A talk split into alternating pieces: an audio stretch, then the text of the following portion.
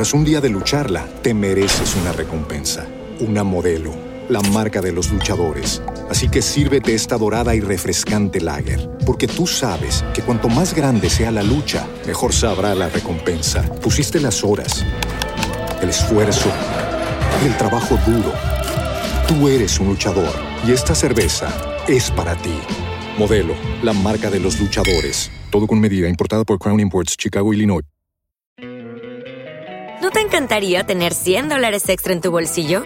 Haz que un experto bilingüe de TurboTax declare tus impuestos para el 31 de marzo y obtén 100 dólares de vuelta al instante.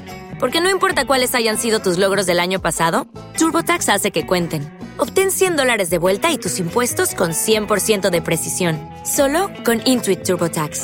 Debes declarar para el 31 de marzo. Crédito solo aplicable al costo de la presentación federal con TurboTax Full Service. Oferta sujeta a cambios o cancelación en cualquier momento.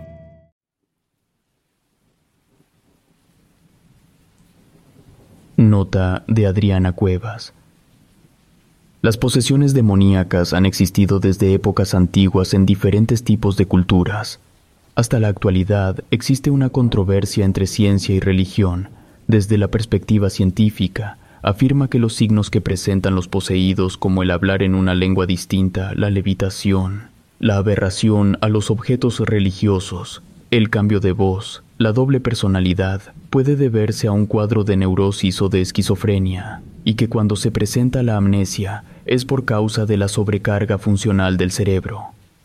En cambio, la religión argumenta que el bien y el mal existen, por lo que hay personas que son más receptivas y sensibles ante la presencia de un ser maligno. Resulta ser el huésped idóneo para que el demonio se instale en ese cuerpo. Ante una situación como la posesión demoníaca, la religión y la ciencia dan argumentos contundentes para afirmar que puede tratarse del mal dentro de un cuerpo, o quizás se deba a un problema mental. Los siguientes casos fueron hechos que le sucedieron a gente que conocí muy de cerca. Primer caso.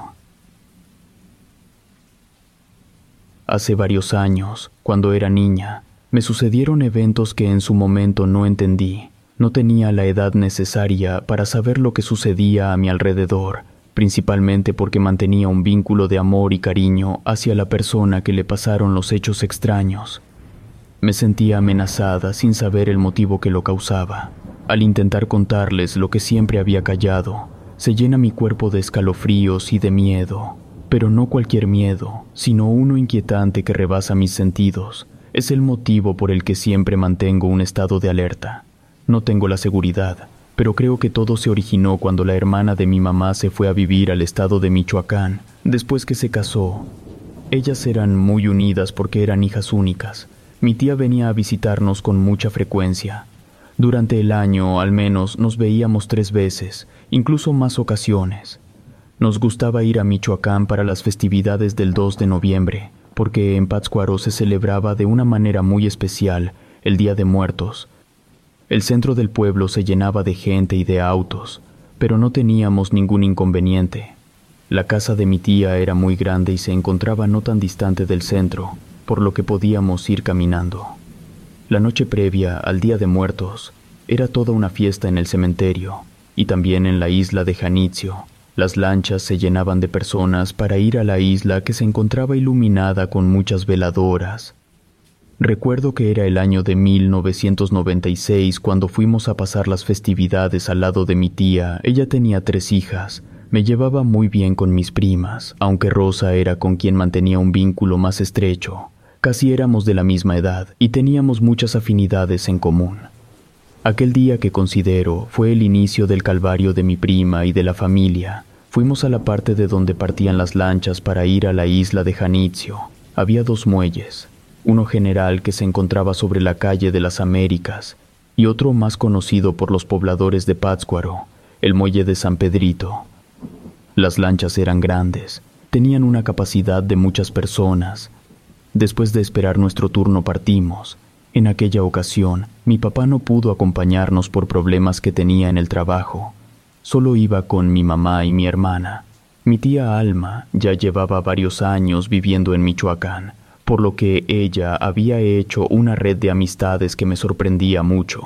Nos dijo que tenía una amiga en la isla de Janitzio, Las personas que vivían en el pueblo flotante eran de origen purépecha. Mi tía nos dijo que ellos todavía conservaban sus costumbres y tradiciones. Nos fuimos mucho antes de que empezara la celebración. Mi tía nos comentó que podíamos llegar a la casa de su amiga. Ella tenía un restaurante pequeño en el que podíamos comer y esperar la celebración por la noche. No me gustaba que el lugar se llenaba de mucha gente, pero cuando estábamos enfadadas podíamos entrar a la casa de la amiga de mi tía. Nos gustaba ver lo que tenía al interior de su vivienda, porque eran cosas muy distintas a las nuestras. Durante el festejo del Día de Muertos, hubo un momento en que perdí de vista a mi prima. La busqué y no la pude encontrar. Me acerqué con mi mamá para decirle que no veía a Rosa por ningún lado. Mi tía también se dio cuenta, entre todos comenzamos a buscarla sin poder encontrarla. Mi tía les pidió a las personas cercanas a ella que le ayudaran a buscar a su hija. Aquellos momentos fueron angustiantes. Veía a mis tíos como locos averiguando por todas partes. Mi tío se fue al centro de Pátzcuaro a levantar un reporte para que se generalizara la búsqueda de Rosa. De pronto, de entre la oscuridad, Salió ella caminando, venía en un estado catártico. Todos corrimos a abrazarla y preguntarle dónde había estado. Ella no respondió, ni siquiera nos volteó a ver, intuía que algo malo le había ocurrido. No quise hacerle más preguntas, me limité a abrazarla y decirle que todos estábamos muy preocupados por ella. La celebración del Día de Muertos ya no fue la misma. En cuanto se pudo partimos de la isla de Janitzio para ir a la casa de mi tía. Era la primera vez que no nos quedábamos tan tarde a celebrar. Dormía en la misma habitación que mi prima. Pensé que cuando pudiéramos estar a solas, ella me contaría lo que había sucedido. Nos fuimos a acostar, pero ella no habló nada, seguía ausente. Al día siguiente mi tía llevó a Rosa con un médico porque seguía teniendo conductas extrañas. El doctor le corroboró a su mamá lo que presentía. Habían abusado sexualmente de ella. En aquella época no entendía a qué se referían, por lo que no le tomé la importancia de vida. No duramos más de una semana, nos regresamos a Guadalajara. Cuando me despedí de mi prima, ella comenzaba a hablar un poco más. Me sonrió un poco y me dijo que nos veríamos muy pronto. Le iba a decir a su mamá que la llevara a visitarme lo antes posible, porque tenía muchas cosas que contarme. Antes de que nos marcháramos, Rosa se acercó y me susurró unas palabras en el oído que no entendí. Le dije que no sabía lo que me había dicho, pero ella no me explicó, solo se limitó a sonreír. Esa fue la primera vez que sentí algo extraño cuando estuve cerca de ella. Me fui de Pátzcuaro con una sensación de confusión. La siguiente vez que nos reunimos no pasó tanto tiempo porque estaba la víspera de Navidad. Mi tía vino de Michoacán con su familia, a excepción de su esposo. Mi tío no pudo venirse con ellas. Dijo que llegaría en la Nochebuena. Por lo regular, mi tía llegaba a casa de sus padres, pero en esa ocasión no lo pudo hacer porque llegó visita de Estados Unidos, por lo que mi tía, junto con mis primas, se fueron a hospedar en mi casa. Para esa fecha ya no me acordaba lo que había sucedido el 2 de noviembre. Rosa quiso dormir en mi habitación. Nos dormíamos un poco más tarde jugando. Aquella noche fue la primera vez que me contó que sus padres se peleaban mucho. Algunas veces llegó a esconderse y los escuchaba discutir. Me dijo que hablaron de divorcio y de quién se iba a quedar con la custodia de los hijos. Aunque teníamos 10 años y no sabíamos las implicaciones de un divorcio, mi prima lloró. Me dijo que no quería que sus padres se separaran.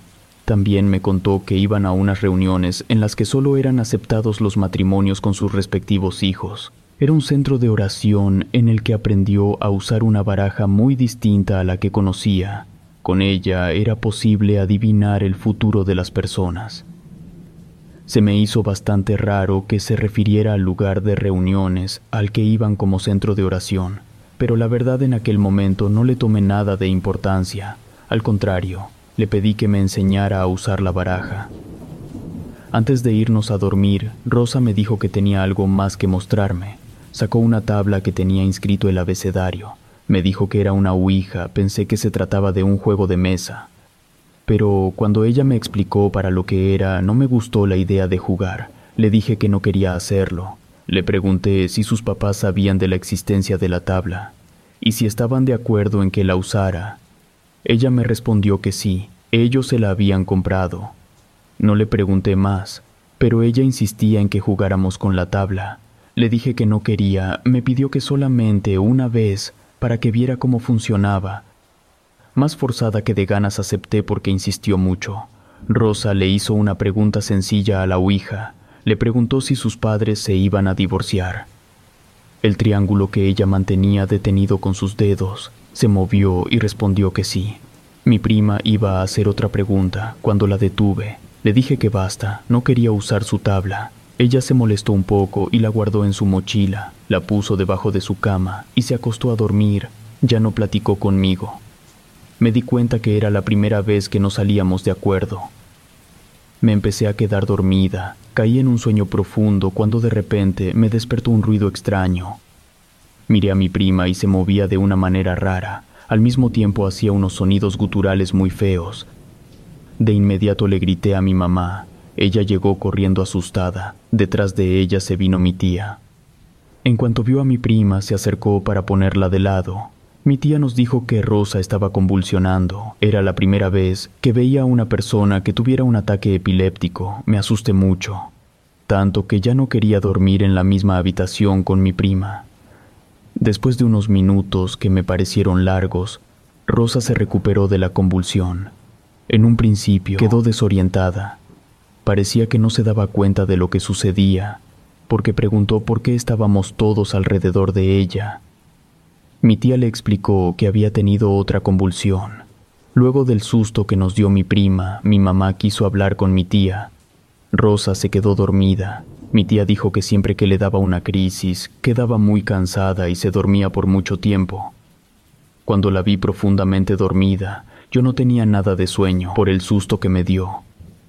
Me salí de mi cuarto por un vaso con agua. Escuché cuando mi mamá hablaba con mi tía sobre la enfermedad de Rosa. Ella le dijo que era una de las secuelas que le habían quedado después de aquel día que desapareció en Chanizio, ya la habían llevado al neurólogo.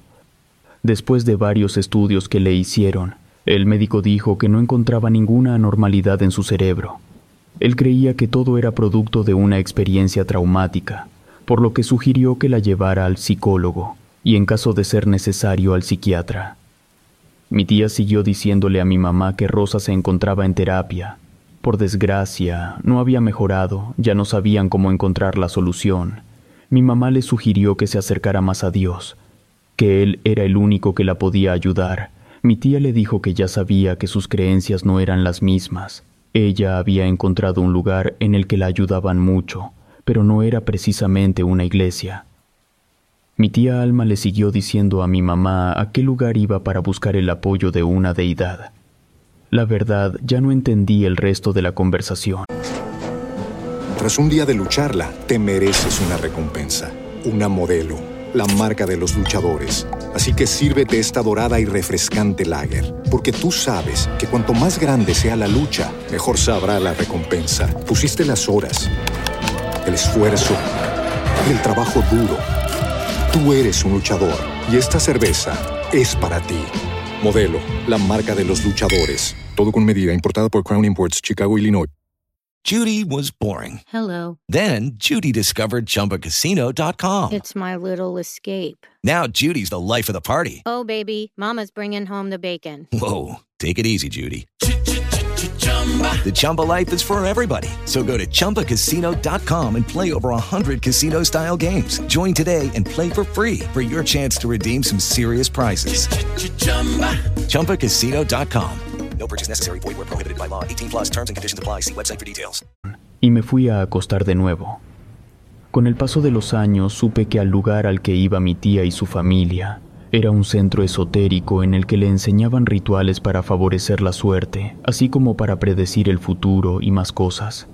Antes de irme a acostar, fui a ver a mi prima para saber cómo estaba. Seguía profundamente dormida.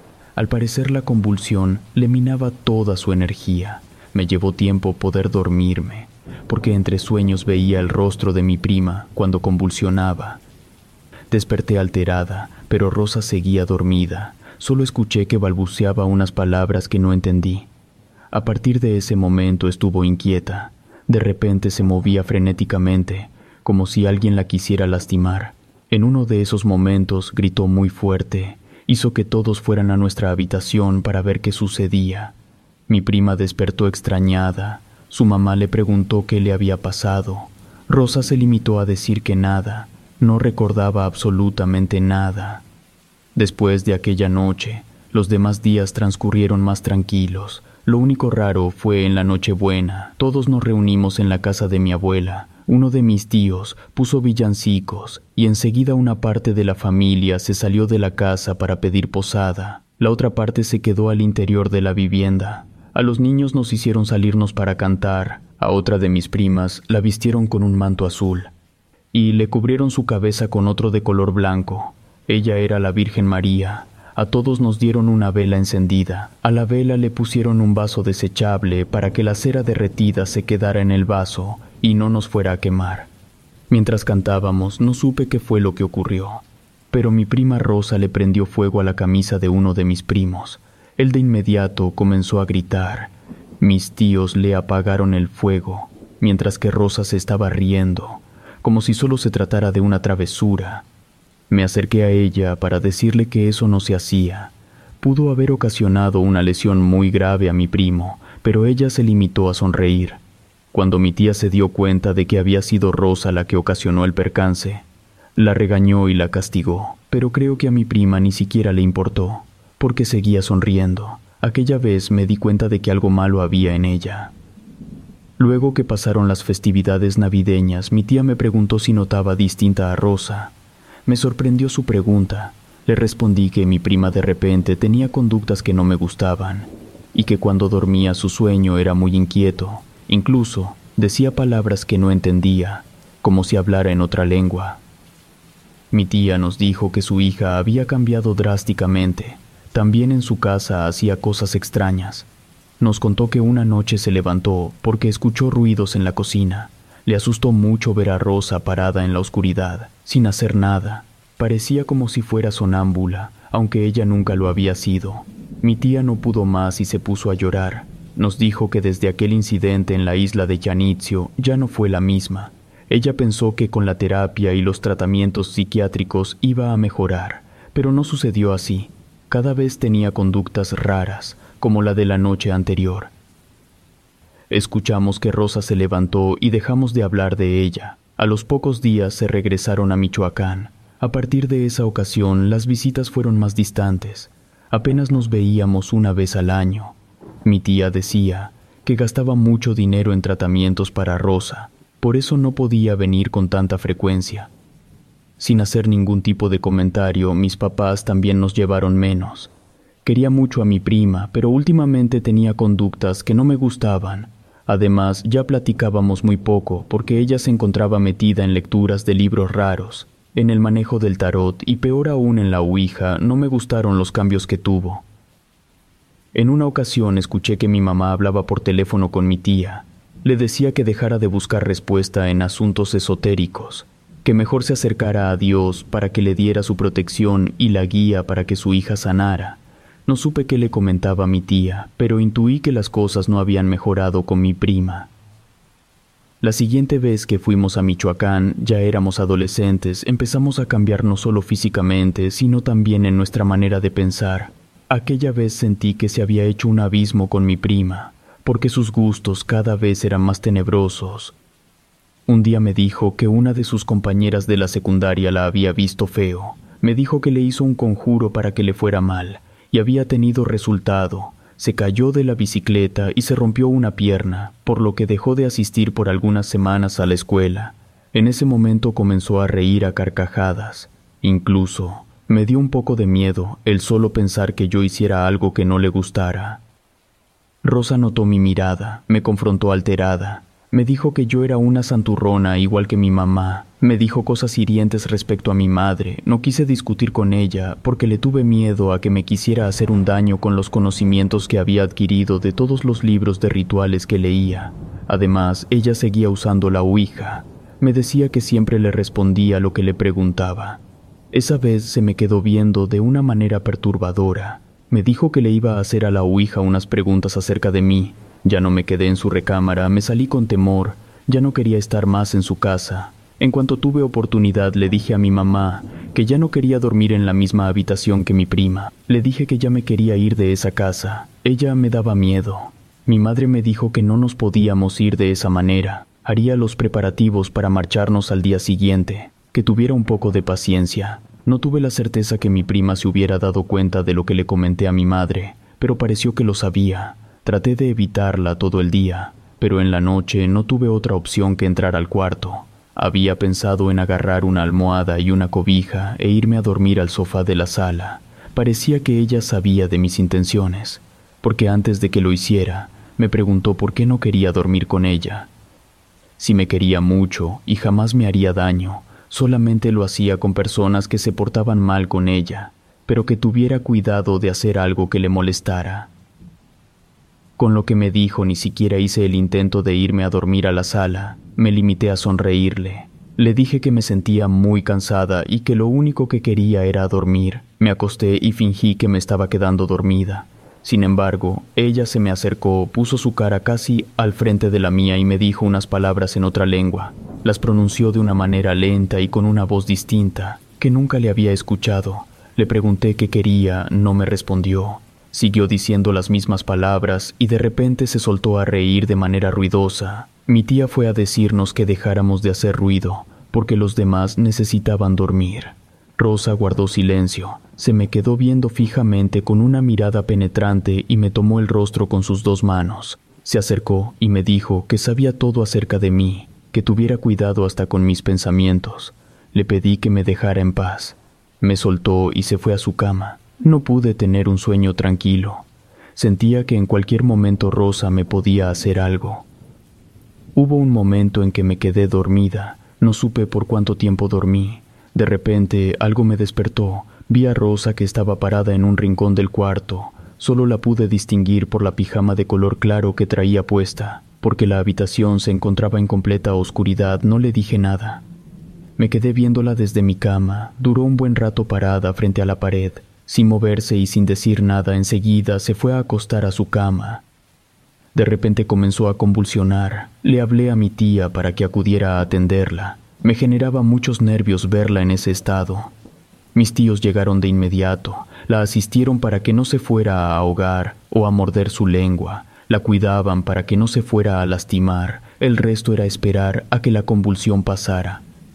Sin embargo, en esta ocasión ocurrió algo extraño. Ella no podía salir de la convulsión, se sacudía mucho. Para evitar que se fuera a caer de la cama, mi tía la agarró de un brazo, mi tío del otro. Me dijo que la tomara de los pies. Mi mamá también estaba presente. Ella la agarró de una pierna y yo de la otra. Aunque éramos cuatro personas las que la estábamos agarrando, sentía una fuerza descomunal. Mi prima era de complexión delgada y bajita, por lo que se me hacía exagerado que no pudiéramos controlarla. De pronto, nos dijo unas palabras, suéltenme. No era su voz, fueron unas palabras que parecía que las decía un hombre. Después dejó de convulsionar y se quedó inconsciente por unos minutos. Luego que despertó preguntó qué estaba sucediendo, porque todos estaban en su cuarto. Mi prima se quedó profundamente dormida. Nos salimos todos del cuarto. Mi tía le dijo a mi mamá que ya había probado de todo, pero ella no mejoraba. Mi mamá le comentó que necesitaba dejar de ir a esos lugares esotéricos. Aún no terminaba de hablar mi mamá, cuando mi tía le dijo que hacía tiempo que no lo hacían. Al contrario, estaban yendo a un centro de culto cristiano en el que le enseñaron a creer en Dios. Mi mamá aprovechó para decirle si había pensado que Rosa podía tener el mal en su cuerpo, que estaba poseída por el demonio. Mi tía no pudo más y se soltó llorando. Nos dijo que no era la primera vez que ocurría. Ya le había dicho a su pastor lo que sucedía con Rosa. Hubo una ocasión en que vino a la casa. El pastor oró por ella para pedirle a Dios que los ayudara. Hizo oraciones por toda la casa para que el mal desapareciera, pero no funcionó. En aquella ocasión en que el pastor las visitó, Rosa se puso a reírse de él y le dijo unas palabras en otra lengua. El pastor hizo caso omiso a sus burlas, aunque todo lo que hizo no sirvió absolutamente de nada. Cuando mi tía nos contó lo ocurrido, mi mamá le dijo si había pensado en acercarse a un sacerdote católico para que él pudiera decir si se trataba de una posesión. Mi tía le dijo que en sus creencias no existía la posesión, con la oración era posible alejar todo el mal. Eso le había dicho su pastor, por lo que no había hecho el intento de acercarse a un sacerdote católico. Aquella vez fue la última noche que dormí en la misma habitación con mi prima. Ella ya no despertó, la convulsión la había dejado sin fuerzas, por lo que durmió el resto de la noche. Nos fuimos de la casa de mi tía al día siguiente. Mi mamá, antes de marcharnos, le comentó que si no quería acercarse a un sacerdote católico, había otras maneras de hacerlo. Existían personas que se dedicaban a hacer limpias, a proteger de los malos espíritus. También una de ellas la podría ayudar. Mi tía se limitó a decir que lo iba a pensar y nos marchamos. Pasó poco más de medio año para que nos volviéramos a ver.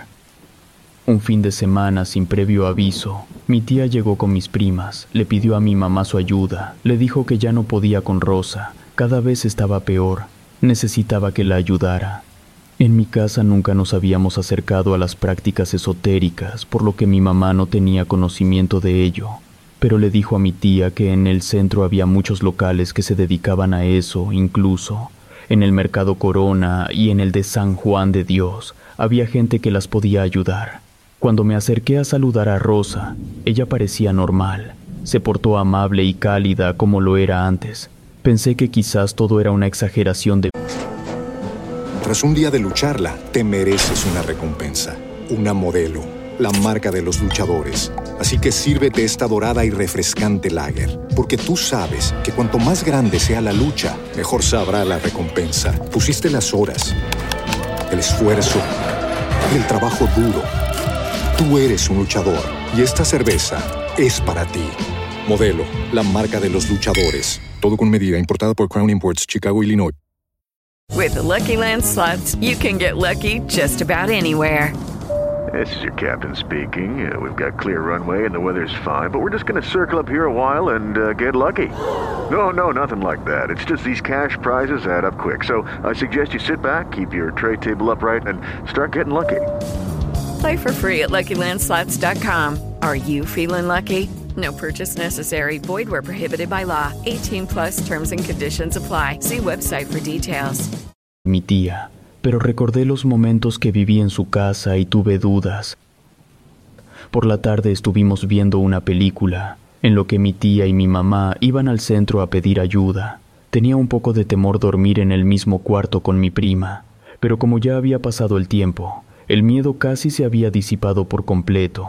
Aquella noche no ocurrió nada, incluso creí que mi prima ya se encontraba bien. Al día siguiente, tuvimos una convivencia como las que teníamos años atrás, pero mi tía seguía insistiendo en la ayuda. Por la tarde llegó una mujer de edad madura. Dijo llamarse Sandra. Cuando ella llegó estábamos viendo una película de comedia, por lo que estábamos riéndonos. De pronto, cuando mi prima se dio cuenta de la presencia de Sandra empezó a decir malas palabras. Incluso la corrió, le dijo que ella no tenía por qué estar ahí, le dijo que se marchara de inmediato o lo iba a lamentar. Su voz no era la misma, era gruesa y grave. Lo dijo con tanta furia que algunos objetos de adorno que teníamos en el mueble de la televisión se cayeron. Sin inmutarse, la vidente comenzó a hacer su ritual. Empezó caminando por cada rincón de la casa con un incienso de un olor peculiar. Después, quiso amarrar una cinta roja en la muñeca de mi prima, pero ella de inmediato la rechazó. De nuevo le dijo que la dejara en paz o se iba a arrepentir. Al tiempo que lo dijo, un viento fuerte surgió de la nada. De pronto, mi prima comenzó a convulsionar, se estaba golpeando. Nos acercamos a ayudarla, pero ella dijo que nos marcháramos.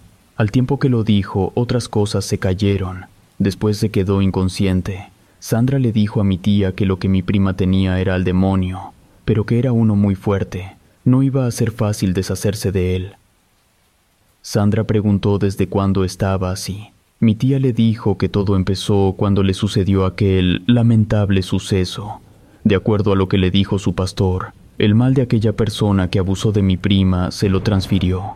Seguramente se trataba de una persona que se dedicaba a la magia negra para que pudiera hacerle tanto daño a su hija. Sandra le explicó a mi tía que lo más probable fue que en aquel momento le hicieron el mal a Rosa.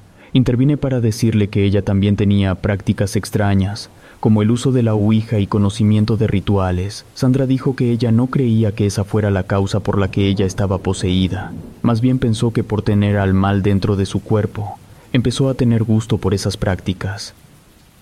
Mi prima despertó y como si no hubiera ocurrido nada, empezó a decirnos que por qué no seguíamos viendo la película. Sandra se presentó como una amiga de la familia. Rosa la trató bien y se fue a sentar al sillón de la sala.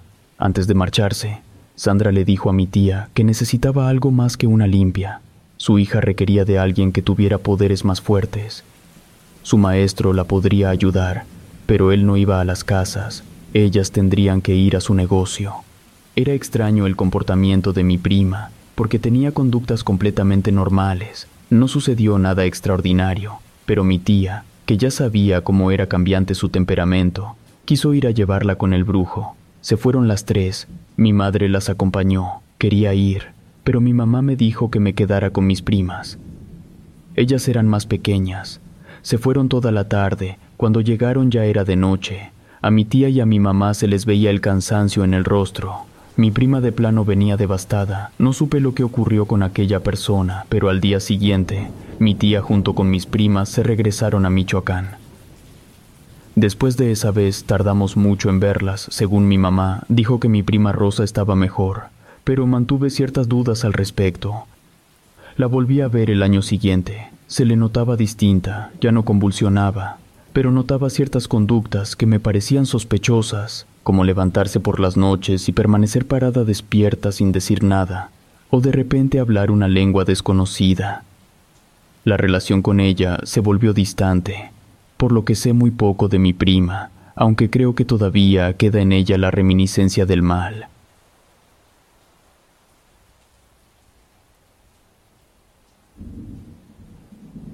Segundo caso. Cuando una persona padece de trastornos mentales, lleva tiempo darse cuenta de que hay un problema psiquiátrico. Hay señales que el familiar o el mismo individuo detecta, pero que prefiere pensar que es transitorio y pasará. De la misma manera sucede con las adicciones. No es fácil aceptar que se tiene codependencia a un fármaco o una droga estimulante. Hay una línea muy delgada entre los trastornos mentales, ya sea ocasionados por herencia genética, por situaciones extremas que ponen al borde las emociones o por adicción a alguna droga. Al cruzar esa línea e irse del otro lado, en el que una persona comienza a mantener un vínculo con seres de otro mundo, en el que puede llegar a ser poseído, se confunde con problemas mentales, no se le da crédito a la persona cuando dice que ve un espíritu, o peor aún, si lo que ve es un ser maligno que lo persigue. Antes de vivir en esa colonia, rentaba una casa en otro lugar. En aquel tiempo tenía a mis tres hijos pequeños, cuando me mudé a vivir a esa colonia, porque mi esposo compró una casa por medio del Infonavit. A un lado vivía una familia numerosa. Pronto hice amistad con mi vecina, porque nuestros hijos iban a la misma escuela primaria. Sus hijos más pequeños eran los que acudían a la escuela. Mi vecina Chela tenía tres hijos adolescentes y tres pequeños. Su hijo mayor de nombre Carlos era con el que tenía muchos problemas. Hubo una ocasión en la que tuvo dificultades con su hijo Carlos. Él tenía 17 años. No supe lo que pasó con él. Solo llegó muy apurada diciéndome que necesitaba llevarlo al hospital. Ella tenía familiares que no vivían tan cerca, por lo que acudió conmigo para que estuviera al pendiente de sus hijos. En lo que llegaba su esposo o su mamá, le dije que se fuera tranquila, me encargaría de ellos. Recuerdo que en aquella ocasión fui a la casa de Chela para ver cómo estaban los pequeños. Cuando entré a la casa me sorprendí de ver cosas tiradas, era como si hubiera pasado un remolino dentro de la vivienda. Los niños más pequeños se veían asustados. Les dije que no se preocuparan. Su mamá llegaría en poco tiempo, mientras me haría cargo de ellos. El más pequeño tenía cuatro años. De inmediato fue y se abrazó de mis piernas. Les dije que los llevaría a mi casa para poder atenderlos mejor. Los tres pequeños se fueron conmigo, pero los dos más grandes no lo quisieron hacer. Me dijeron que ellos se quedaban en la casa. No se los discutí, solo les llevé comida al mediodía. Por la tarde llegó el esposo de Chela a recoger a los niños. Le pregunté cómo estaba Carlos. Me dijo que ya se encontraba mejor, pero se iba a quedar internado en el hospital. Chela se quedaría con él. Fue todo lo que me dijo. Quería saber cuál había sido el motivo por el que Carlos se había puesto tan mal. Ya lo había notado que no andaba en buenos pasos. Lo veía que se juntaba en el parque con un grupo de muchachos que consumían drogas. Cuando Chela regresó del hospital pasó a mi casa a darme las gracias por haberla apoyado. Le pregunté qué le había sucedido a Carlos para que estuvieran en el hospital por tres días. Ella me respondió que su hijo consumía drogas, no sabía de qué tipo. Tenía problemas con él por su adicción. Carlos se había convertido en un muchacho apartado, agresivo y grosero. Me dijo que antes de que terminara la secundaria comenzó a andar con uno de sus compañeros que vendía drogas, a duras penas terminó la secundaria. Ya no quiso continuar sus estudios, pero tampoco quería trabajar, se la llevaba la mayor parte del tiempo en la calle. Lo que ocurrió el otro día fue porque ella le reclamó a su hijo por estar drogado. Él se enojó tanto que se puso a tirar todo lo que se encontraba a su alrededor Después se agarró la cabeza como si tuviera un dolor muy fuerte, cayó al piso y comenzó a convulsionar. Era la primera vez que le sucedía. Hasta lo que sabía a su hijo, no le daban ataques de epilepsia. En el hospital, le dijeron que todo era por causa de las drogas que estaba consumiendo, pero que no tenía ningún tipo de patología. Unas pastillas que se estaba tomando fueron las que le provocaron la convulsión. Si las dejaba de tomar no volvería a pasar lo mismo. Chela se puso a llorar. Me dijo que su hijo era bueno, no sabía qué le había sucedido, incluso se transformó tanto que le dio miedo. Hubo un momento en que él comenzó a hablar palabras que no entendía. Me limité a escuchar y abrazarla. No sabía cómo ayudarla. Le dije que podía contar conmigo para lo que necesitara. La situación de Chela con su hijo no mejoró. Con frecuencia la encontraba en la noche, cuando venía de la tienda. Me preguntaba si había visto a su hijo. Ella se salía a buscarlo cuando no se aparecía durante todo el día. En ocasiones la veía que venía con Carlos mal, tambaleándose por lo que consumía, otras veces era su esposo el que lo buscaba, pero él le gritaba y le daba de golpes en la cabeza. Hubo una vez en la que nos habíamos ido a dormir, cuando empecé a escuchar muchos gritos y algunas cosas que golpeaban en la pared, mi esposo molesto dijo que de nuevo los vecinos tenían problemas con ese muchacho, ¿por qué no lo internaban y se quitaban de complicaciones? Me puse mi bata y me quedé en la sala, por en caso de que Chela llegara a encargarme a sus hijos. El pleito duró más de 15 minutos. Oía al esposo de Chela que gritaba muy fuerte. Escuché una voz ronca que dio un grito despavorido. Después, por unos segundos, Hubo un silencio. Enseguida salieron Chela y su esposo agarrando a su hijo de cada lado. Carlos intentaba zafarse de los brazos de sus padres, sin conseguirlo. Mientras lo llevaron por la fuerza hacia afuera, él gritaba con una voz extraña. Fue la primera vez que lo escuché diciendo palabras que no entendí.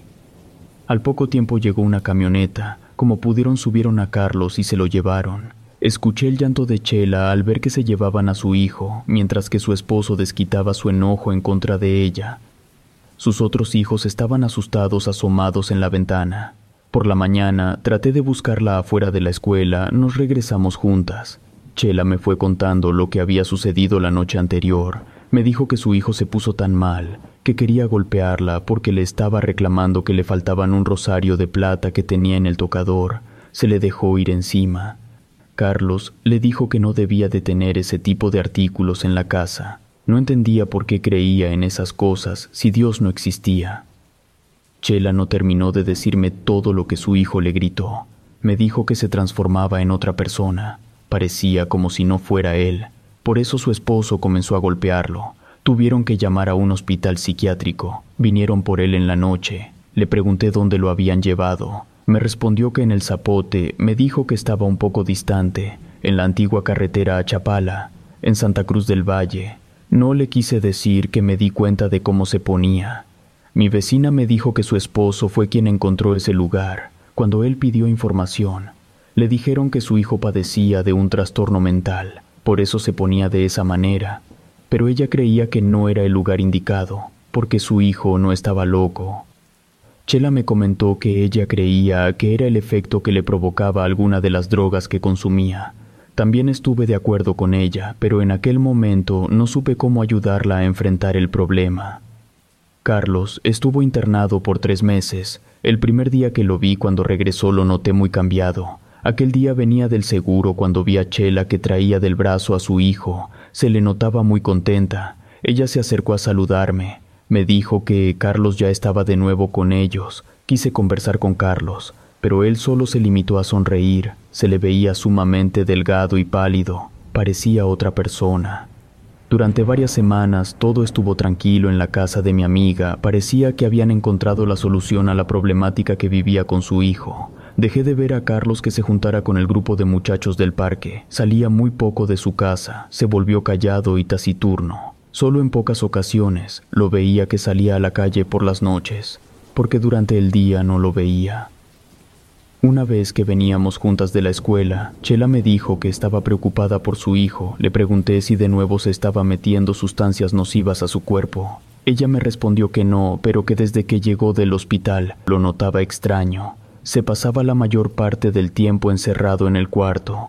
A veces salía a comer. Solo por las noches salía de su habitación. Andaba por la casa a oscuras. Caminaba de un lado hacia el otro, se salía a la cochera o al balcón. Ahí se quedaba durante mucho tiempo. En ocasiones lo escuchaba que hablaba con alguien en voz muy baja. Un día lo estuvo espiando para ver quién era la persona que estaba con él, pero nunca vio a nadie. Sin embargo, él platicaba con alguien como si fuera un susurro, por eso no sabía qué decía.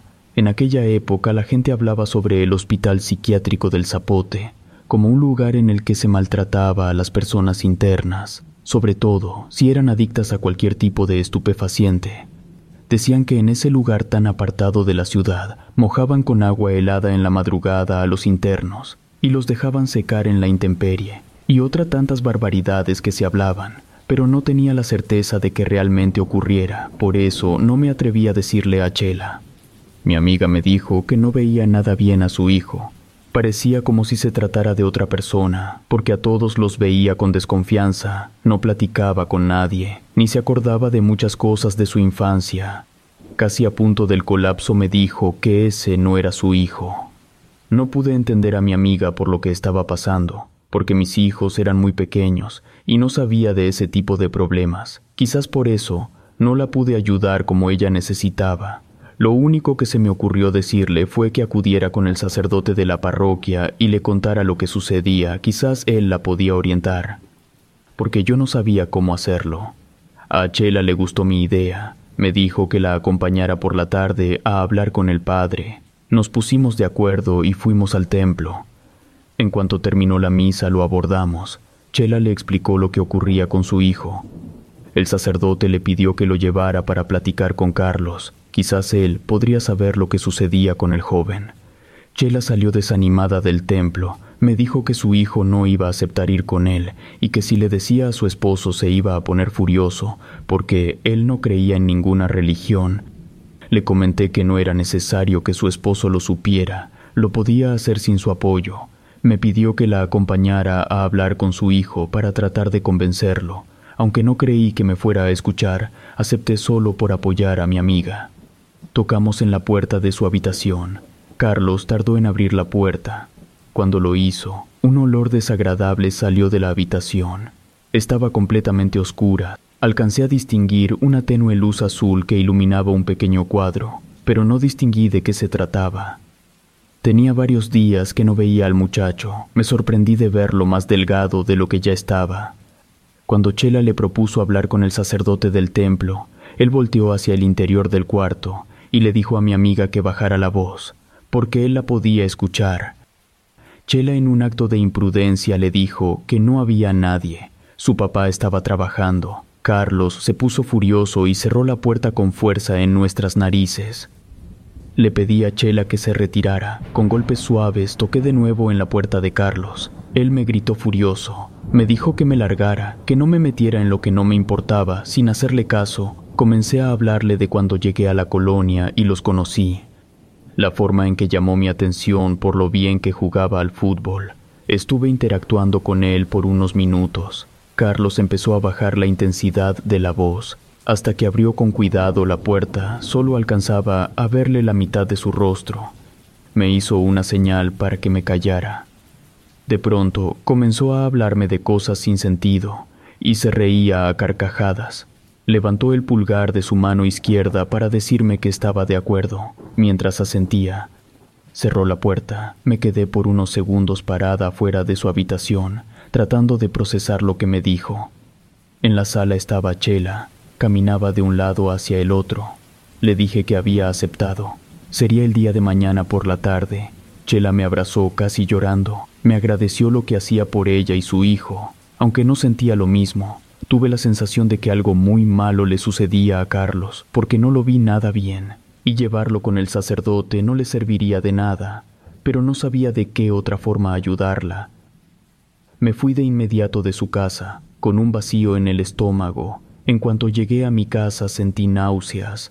Fui de inmediato a vomitar al baño. No sabía lo que me pasaba. Al día siguiente fuimos al templo con el padre, apenas íbamos a llegar cuando Carlos empezó a decir que no, que mejor se regresaba.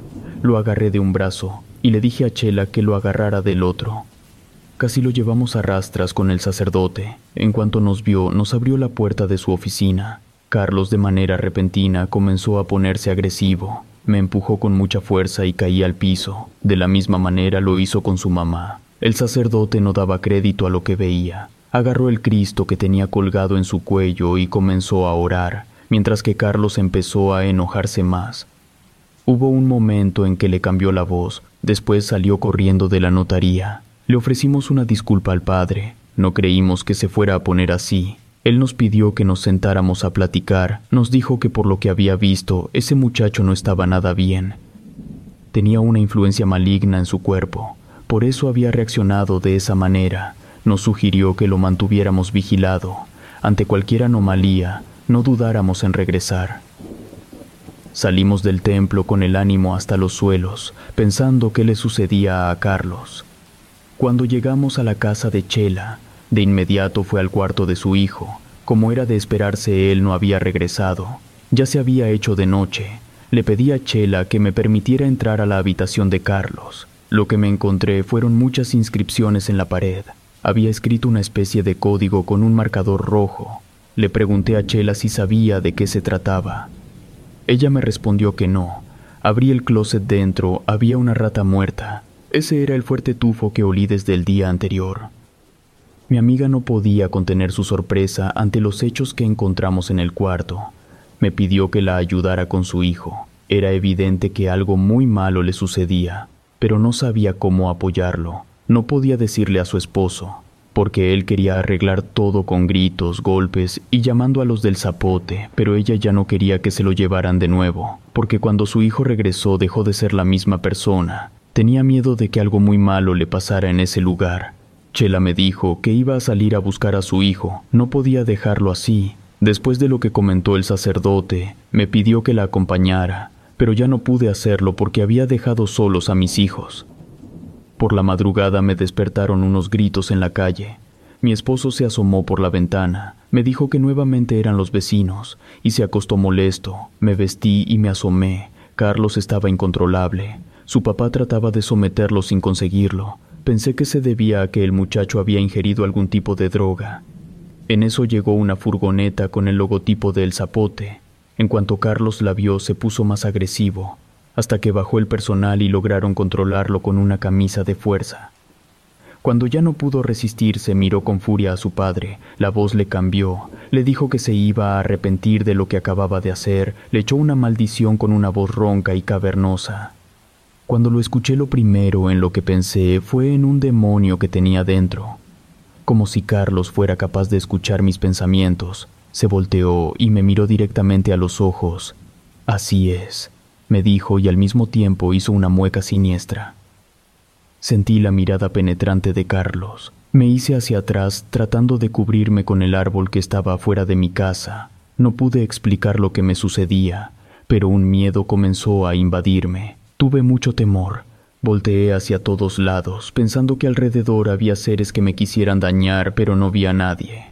Escuché el portazo de la furgoneta después que metieron a Carlos. Enseguida aceleró y se marchó. Chela estaba desesperada. Corrió a abrazarme. Me dijo que ella no quería que se lo llevaran al zapote. Le suplicó a su esposo que no lo hiciera, pero él estaba obstinado. Dijo que era lo mejor para su hijo, porque ellos ya no lo podían controlar. Acompañé a Chela a su casa. Varios vecinos habían salido al escuchar el escándalo. Le dije que trataríamos de encontrar una solución. Sin embargo, ella estaba desconsolable. Entramos a su casa. Adentro todo estaba hecho un desastre. Los cuadros de las paredes caídos, vasos y platos rotos, los libros en el piso, el cristal de la ventana roto. Chela vio mi cara. De inmediato me dijo que su hijo lo había hecho. De forma inexplicable comenzó a romper todo, sin que él no se moviera.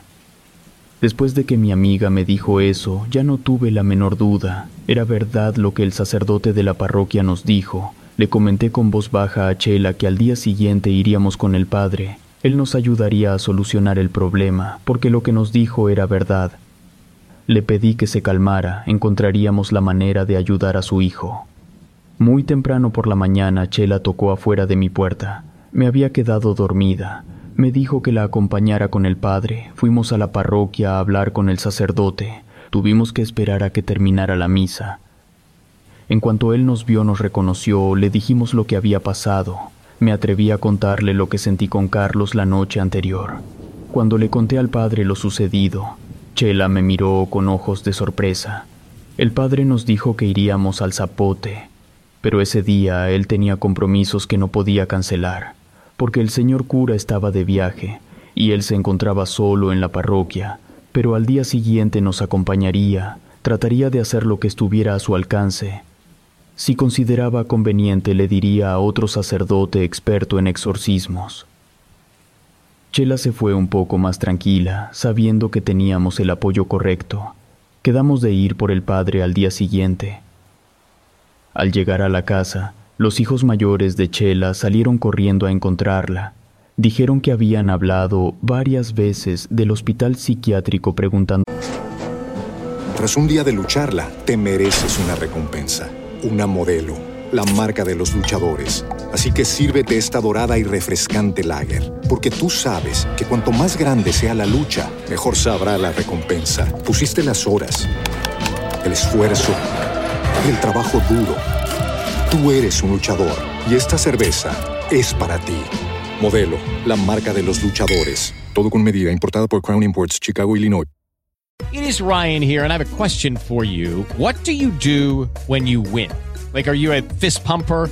a woohooer, a hand clapper, a high fiver. I kind of like the high five, but if you want to hone in on those winning moves, check out Chumba Casino. At ChumbaCasino.com, choose from hundreds of social casino style games for your chance to redeem serious cash prizes. There are new game releases weekly, plus free daily bonuses. So don't wait. Start having the most fun ever at ChumbaCasino.com. No purchase necessary. BGW. Void were prohibited by law. See terms and conditions. 18 plus. por ella o por su papá.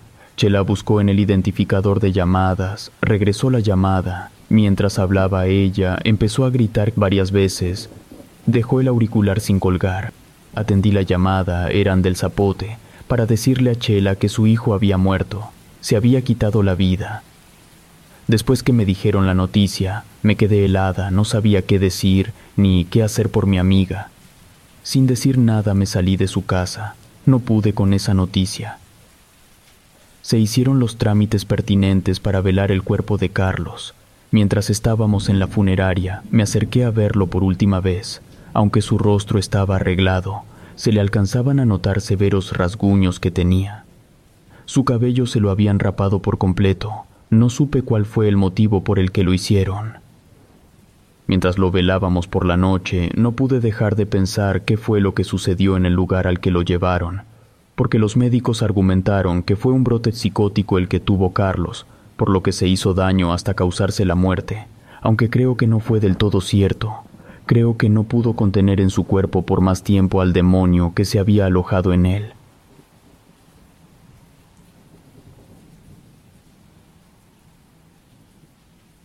Tercer caso. Tenía muy poco o nulo conocimiento sobre las artes adivinatorias y las prácticas ocultistas. Con cierta frecuencia escuchaba las pláticas de las compañeras de trabajo, que habían ido a que les hicieran una limpia, un amarre o un amuleto de protección. Era católica porque fue la religión que mis padres practicaban. En aquel tiempo trabajaba en una fonda de comida, ayudaba a la preparación de la comida, así como a servir a los clientes cuando llegaban al local que se encontraba dentro del mercado de San Juan de Dios. En este lugar era posible encontrar de casi todo. No solamente se vendía comida, también había puestos de frutas y verduras, de ropa, de tenis de marca, de juguetes. Cerca de los locales en los que se ofrecía comida estaban los puestos que se dedicaban al esoterismo. Escuchaba a las compañeras que hablaban de alguna de las brujas del lugar, pero nunca me había llamado la atención acudir con ellas. No estaba en contra de lo que profesaban, simplemente no creía en lo que me decían mis compañeras. Alguna de ellas había ido para hacer un amarre y conseguir el novio que ella quería. Nunca le puse atención si de verdad le había resultado. Mucha gente acudía al local a desayunar o comer. Ahí fue donde conocí a Mati. Ella era vendedora de juguetes, surtía su mercancía en la calle de Obregón, cada semana iba a desayunar a la fonda. Mati era reservada, pero en ocasiones platicábamos sobre la venta de sus productos. La época de víspera de Navidad era la mejor para ella. Antes de que llegara diciembre iba con más frecuencia a surtir, porque sus ventas incrementaban desde inicios de diciembre hasta finales de enero. Mati era originaria de Veracruz.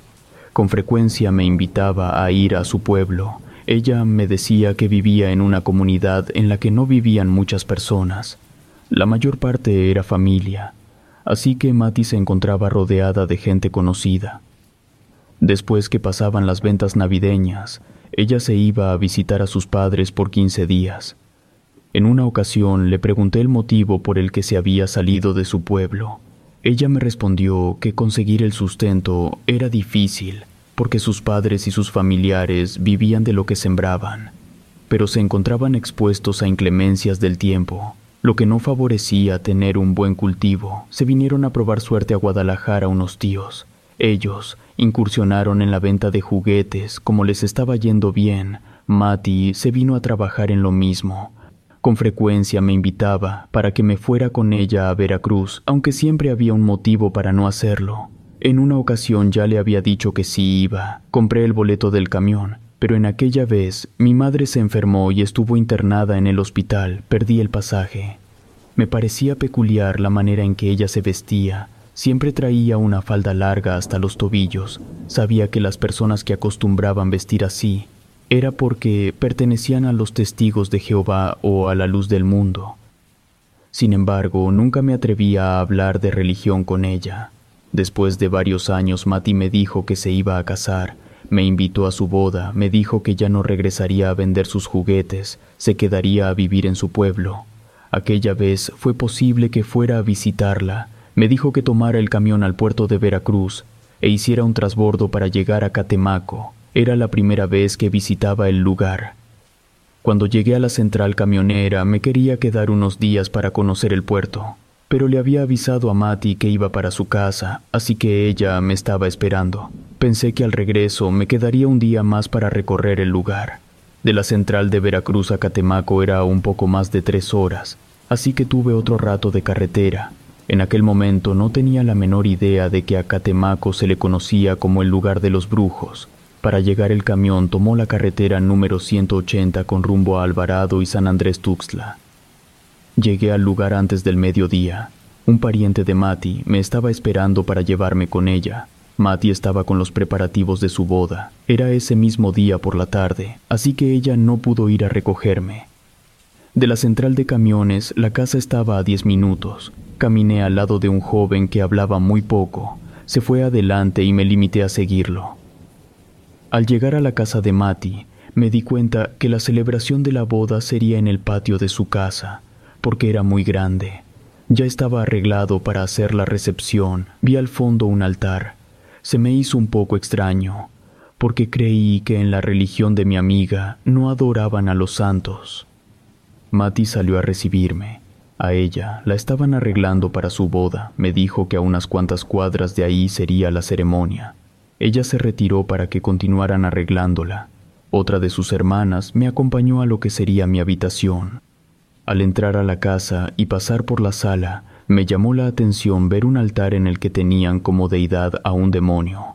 En ese momento me di cuenta que sabía muy poco de Mati y su familia. Me causó sorpresa ver qué tipo de creencias tenía. Fue cuando me cuestioné qué tipo de celebración iban a hacer. Interrumpió mis pensamientos la hermana de Mati. Me dijo que lo mejor era que me apresurara, porque quedaba poco tiempo para la celebración. En menos de una hora ya estaba siguiendo a su familia que iba a la iglesia, o al menos pensé que se trataría de una, pero no fue así. Era una casa común que tenía un altar al demonio.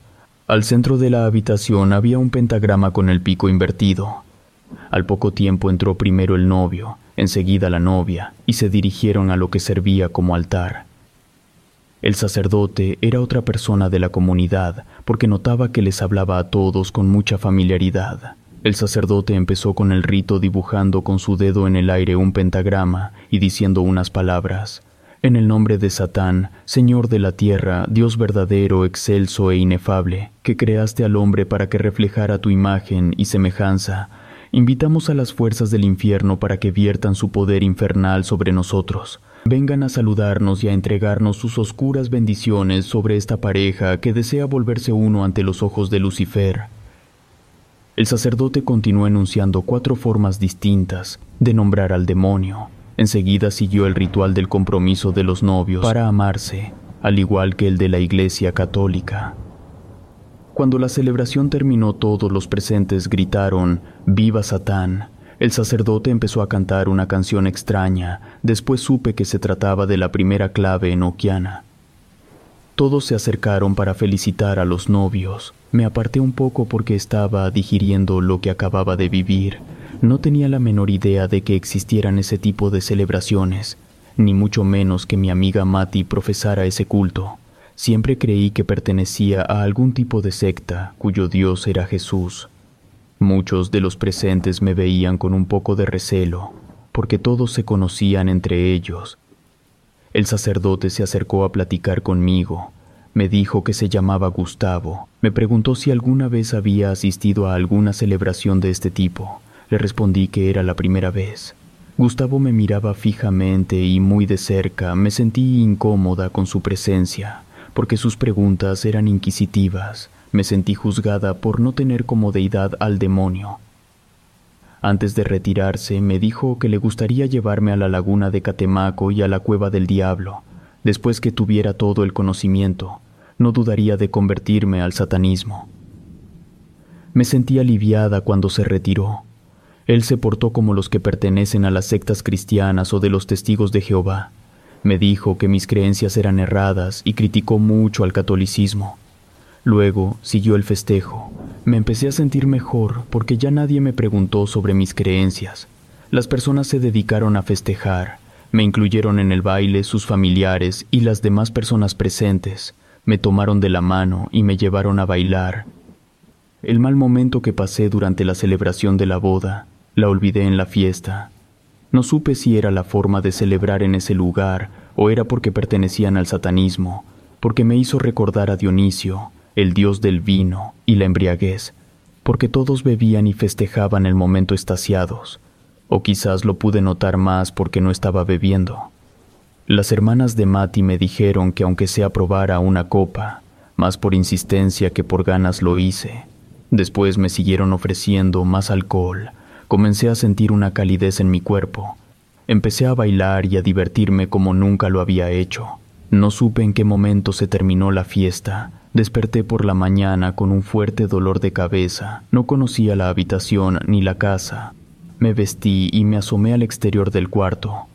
Una hermana de Mati me dijo que fuera a tomarme un té que ellos preparaban. Era una bebida para evitar la resaca. No tenía ganas de probar nada. Sentía náuseas, pero la hermana de Mati insistió tanto que lo hice por pena. Todavía no terminaba la bebida. Me sentí tan bien. Le pregunté a la hermana de Mati qué era. Ella sonrió. Me dijo que sabía que le iba a hacer esa pregunta, porque seguramente me estaba sintiendo muy bien. Me dijo que era un brebaje ancestral para quitar la resaca. Su padre, que era chamán, sabía preparar muchas bebidas curativas. Creí que Mati se iba a ir de viaje de luna de miel. Sin embargo, se quedó a convivir con su familia. Por lo visto, las tradiciones eran completamente distintas a las que estaba acostumbrada. Tuve más tiempo de acercarme a ella para platicar un poco en cuanto estuvimos a solas.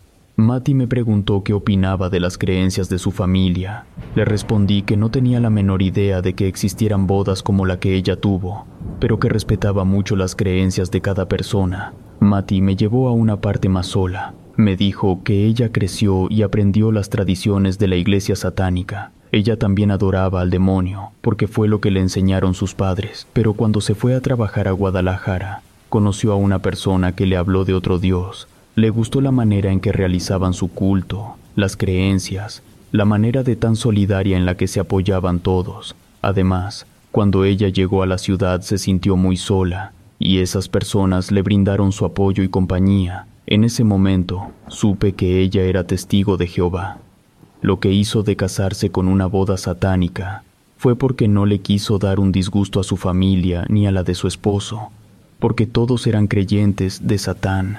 Le dije que yo no tenía ningún problema con el tipo de creencias que tuvieran. Respetaba su culto, de la misma manera en que ellos respetaban el mío. Noté que Mati suspiró aliviada. Me dijo que me quería mucho y no quería perder mi amistad. Se acercó para susurrarme que cuando se fuera a vivir a Guadalajara, trataría de que su esposo conociera a su Dios. Él también lo iba a aceptar. La convivencia en el patio de su casa se hacía por las tardes. Su familia se reunía alrededor de los novios, siendo otra manera de continuar la celebración. Ese día llegó el sacerdote Gustavo. Después de estar un rato se acercó conmigo. Me dijo que al día siguiente me quería llevar a la cueva del diablo. Por la mañana llegó. Dos hermanas de Mati nos iban a acompañar antes de irnos hacia la cueva del diablo. Llegamos a la iglesia del sacerdote. Él tenía un altar al demonio. Era de color negro. Rezó en un idioma desconocido. Me dijo que se trataba de un dios de tierra, un ser de oscuridad. Cuando pronunció esa palabra, comentó que la oscuridad no era desde el mal sentido, sino que nos hacía crecer y darnos cuenta de nuestra realidad. Lo que nos permitía cambiar nuestra conciencia, dijo que era su deidad, su energía viva. Después tomó un cigarro y lo encendió, exhaló el humo en mi cara, me dijo que era para saber si era apta para conocer más de su deidad y su casa. Enseguida que hizo el ritual, nos fuimos en su camioneta, alrededor de 40 minutos, llegamos al lugar en el que se encontraba la cueva del diablo. Después de bajarnos del auto, caminamos por largo rato en una senda rodeada de mucha vegetación. El nombre que Gustavo le daba a su dios era Adonai. Poco antes de llegar a la cueva nos dijo que la energía comenzaba a cambiar, porque estábamos muy cerca de la casa de Adonai. Encontramos un claro en el que había una pequeña mesa hecha con una piedra grande. En el piso de tierra estaba dibujado un pentagrama grande. Gustavo comentó que la mesa era para hacer los sacrificios de los animales, ofrecidos para Adonai. Me acerqué un poco más. En las hendiduras de la piedra todavía se encontraban restos de sangre. El lugar no estaba solo, había otro brujo que estaba con dos personas invocando a Satán. Subimos varios escalones, enseguida pude ver la cavidad. Al interior se encontraba la estatua de un demonio muy grande, como del tamaño de una persona adulta. Tenía un tridente de tres picos. El brujo empezó a comunicarse con el demonio, le dijo que no tomara el alma de ninguno de sus familiares porque no le pertenecían, pero que con su alma podía hacer lo que quisiera le agradeció todos los favores realizados. Dentro de la cueva estaba otro brujo realizando un ritual. Con anterioridad habían hecho el sacrificio de una gallina, le sacaron el corazón. La persona que estaba pidiendo el favor del demonio se comió el corazón del ave y bebió de la sangre derramada. Me encontraba en un estado de sorpresa, porque no tenía la menor idea de todo el culto que se le rendía al demonio. Estuvimos un rato más dentro de la cueva del diablo y nos marchamos. Sentía un cansancio extremo. Una de las hermanas de Mati me preguntó si me sentía bien. Le dije que no, estaba mareada. Le pedí al sacerdote que se detuviera un momento para poder vomitar. Bajé de la camioneta, me alejé un poco del automóvil para que no se dieran cuenta de lo mal que estaba. En cuanto me sentí mejor, regresé con el grupo. Llegamos a la casa de los padres de Mati. Seguía sintiéndome muy mal. Les dije a sus hermanas que me iría a recostar un rato. Dormí profundamente. Mientras lo hacía, sentía la sensación de que caía a un abismo en el que descendía lentamente hasta llegar a un lugar oscuro. Esa sensación que tuve de caer al abismo no me permitía sentirme mejor, porque me desperté sintiéndome mareada. Una de las hermanas de Mati entró, me llevaba un poco de caldo de pollo, no tenía nada de hambre, pero alcancé a notar que ya era de noche y no había comido nada durante todo el día. Quería sentirme mejor para irme lo más pronto de ese lugar. No era lo que esperaba y no me estaba sintiendo nada bien. Intenté comerme el caldo, pero no pude. Sentí que tenía un nudo en la garganta que no me permitía pasar el alimento. Le dije a la hermana de Mati que se lo agradecía mucho, pero mi estómago no estaba bien. Ella me preguntó si quería que su padre me diera medicina natural. Con eso me sentiría mejor. Le dije que sí. Enseguida entró el padre de Mati. Él comenzó a hacerme una limpia con unas hierbas secas. Después les prendió fuego. Cuando las plantas comenzaron a quemarse y a producir humo, el señor se quedó atento viéndolo, puso una cara de asombro. Le pregunté si todo estaba bien. Él se acercó a mi oído. Me dijo con una voz muy suave si había tenido algún ritual de protección antes de entrar a la cueva del diablo. Le respondí que no. Él se incorporó mientras movía negativamente la cabeza. Me cuestionó a qué Dios servía. Le respondí que a Jesús. Él me dijo que no era verdad. Mi alma había sido consagrada a Satán, pero eso solamente lo hacían bajo la aceptación de la persona. Por eso me estaba preguntando. Cuando escuché lo que me dijo, traté de incorporarme pero no lo pude hacer porque sentí un dolor muy fuerte en mi cabeza. Le dije que había ido a la cueva del diablo con el sacerdote Gustavo, pero él nunca me preguntó si estaba de acuerdo en ofrecer mi alma. Sin decir nada más, el padre de Mati salió furioso. Supuse que iba a la casa de Gustavo. Cuando regresó venía con él. Gustavo dijo que no había por qué alterarse. Lo que hizo fue por mi bien, porque notó una aura oscura alrededor de mi cuerpo. Varias fuerzas malignas intentaban posesionarse de mi alma. Era mejor que fuera de uno solo, del Rey de Reyes, de Adonai. El padre de Mati le dijo que eso solamente se hacía bajo la voluntad de la persona, y que lo que me había hecho no era justo, que tratara de quitarme esa consagración, porque por eso estaba mal, porque mi espíritu no la estaba aceptando. En realidad no pude escuchar el resto de la conversación que el padre de Mati tuvo con el sacerdote porque se salieron a hablar afuera. Además, me encontraba en un estado semi-inconsciente que no me permitió tener la claridad necesaria. Sin embargo, en el estado en que me encontraba pude sentir la presencia de un ser oscuro. Supuse que se trataba de Adonai.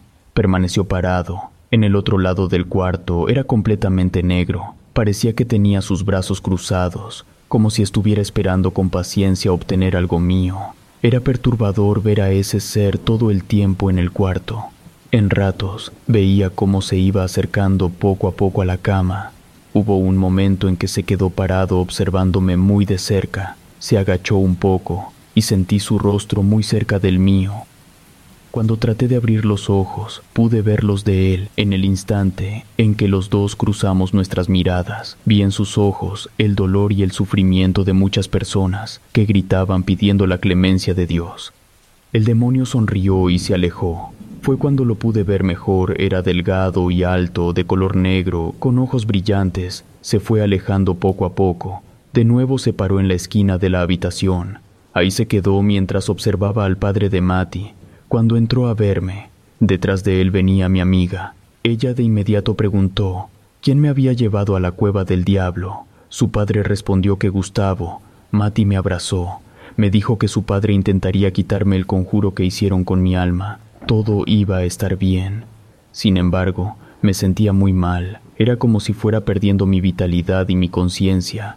Cada vez era más difícil estar despierta. Sentí que en cualquier momento me iba a dormir y ya no iba a despertar. Trataba de alzar mi brazo para apuntarles que el demonio estaba presente todo el tiempo. Mati fue la única que se dio cuenta. Me preguntó si lo estaba viendo. Asentí. Ella me dijo que todo iba a estar bien. Adonai no era un ser que me quisiera hacer daño. Nuevamente el papá de Mati comenzó a hacer un ritual para liberar mi espíritu. Mientras lo hacía el demonio sonreía. Era como si se diera cuenta de que todos los esfuerzos del padre de Mati eran en vano. El hombre le pedía que no se quedara con mi alma, porque yo no se la había dado. Alguien más hizo esa entrega sin mi consentimiento. Pedía que me dejara vivir en paz, pero el demonio no aceptaba, porque cada vez me sentía peor. Hubo un momento en que sentí que caía en un pozo oscuro, aquella sensación cuando uno se cae de la cama. Sentí cuando mi espíritu volaba alto, se salía de mi cuerpo. Mientras descendía en un pozo profundo, mi espíritu ascendía poco a poco. Fue un efecto de libertad, en el que una luz blanca me envolvió y ya no supe más de mí. Cuando desperté, Mati se encontraba sentada en una silla orando por mí. En cuanto vio que abrí los ojos, me abrazó efusivamente. Le habló a su padre. Él entró de inmediato. Las palabras de su papá fueron, Niña, creímos que habíamos perdido la batalla contigo, pero Adonai me escuchó y te liberó. Me sentí muy débil. Quise incorporarme, pero no lo pude hacer. Mati me dijo que todo con calma. Poco a poco estaría mejor. Me acordé del demonio y volteé a la esquina de la habitación. Ya no estaba en ese lugar, aunque todavía tenía temor de que estuviera en cualquier otro rincón. Perdí mi pasaje de regreso porque estuve en estado inconsciente más de seis días, y como no estuve comiendo ni bebiendo agua, quedé muy débil. Quería regresarme lo más pronto posible a mi casa. Sin embargo, pasó otra semana para que me pudiera ir. Todos los días el padre de Mati iba a verme y continuaba haciendo rituales de protección y de saneamiento del alma. Me fui de Catemaco, Veracruz, un lunes por la mañana, Aún sentía los estragos del malestar. Aún así, ya no quise quedarme por más tiempo. Mati me pidió una disculpa, porque nunca pensó que Gustavo me fuera a hacer eso. Seguramente quiso consagrar mi alma para lograr resolver un problema difícil, porque Adonai cumplía todos los favores, siempre y cuando le dieran algo a cambio. La familia de Mati se portó muy bien conmigo. Me despedí de ellos agradeciéndoles todo lo que hicieron por rescatar mi alma, pero en mi interior sabía que no volvería a regresar a ese lugar. Cuando me subí a la camioneta que me llevaría a la central de autobuses, vi a lo lejos a Gustavo que me miraba fijamente. No supe si fue una predisposición por lo que me hizo ese hombre, pero pude ver su sombra que se reflejaba en el piso con dos cuernos en la cabeza.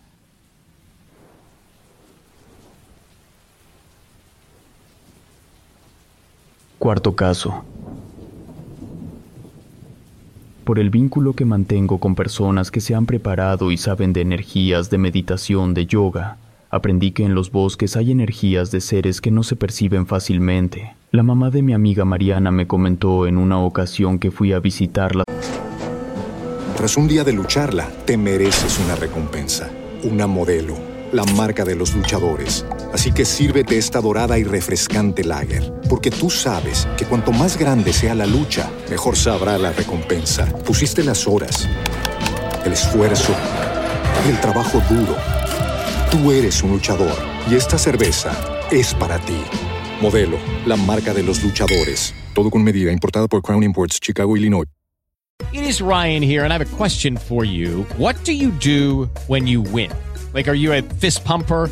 a woohooer, a hand clapper, a high fiver. I kind of like the high five, but if you want to hone in on those winning moves, check out Chumba Casino. At ChumbaCasino.com, choose from hundreds of social casino style games for your chance to redeem serious cash prizes. There are new game releases weekly, plus free daily bonuses. So don't wait. Start having the most fun ever at ChumbaCasino.com. No purchase necessary. BGW. Void were prohibited by law. See terms and conditions. 18 plus. a Toluca. Me llevaron a pasear al bosque del santuario El Capulín para ver a las mariposas monarcas. En aquella ocasión subimos más de 3.000 metros para poder llegar hasta el lugar en el que se encontraban. La subida fue difícil.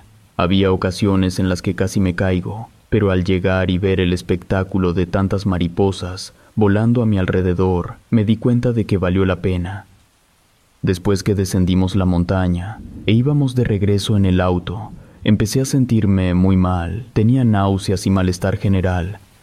Cuando llegamos a la casa de Gaby, la mamá de Mariana, me hizo un ritual con unas oraciones. Ella me dijo que varias energías del bosque se habían venido conmigo. Me hizo el comentario que se le olvidó decirme que me deshiciera de esas energías. Respetaba mucho a la señora y también le tenía cariño, sin embargo, no creí en lo que me dijo. Solamente me dejé llevar y que me hiciera los rituales que ella sabía. Enseguida que terminó les dije que me sentía muy mal, ni siquiera tenía ganas de bañarme, pero las dos insistieron en que lo hiciera, me bañé y me fui a dormir. Pensé que al día siguiente no podría ir a conocer otros lugares, por el malestar que tenía, aunque me desperté con mucha energía, tenía hambre y me sentía muy bien. Aquel momento fue la primera vez que comencé a creer en lo que mis amigas me dijeron, porque no volví a sentir ningún otro malestar. Estuve en Toluca por espacio de una semana. Visité algunos lugares muy bonitos de aquella zona. Les dije que las esperaba en Guadalajara para llevarlas a conocer el bosque de la primavera. Pasó más de un año para que ellas pudieran venir a visitarme. En ese tiempo compartía renta con dos compañeras, pero una de ellas había salido de viaje por 15 días. Les dije a Gaby y Mariana que se podían quedar en mi casa. Ellas aceptaron y llegaron un fin de semana. Querían conocer lugares emblemáticos de Guadalajara. También se refirieron al bosque que les había comentado. Así que el domingo nos preparamos para irnos temprano e ir al río de agua caliente, para que el paseo se hiciera más agradable. Invitamos a ir al bosque a las amigas que teníamos en común Mariana y yo, así como a sus mamás, así que fue un día de campo de mamás e hijas. Salimos a las ocho de la mañana de la ciudad.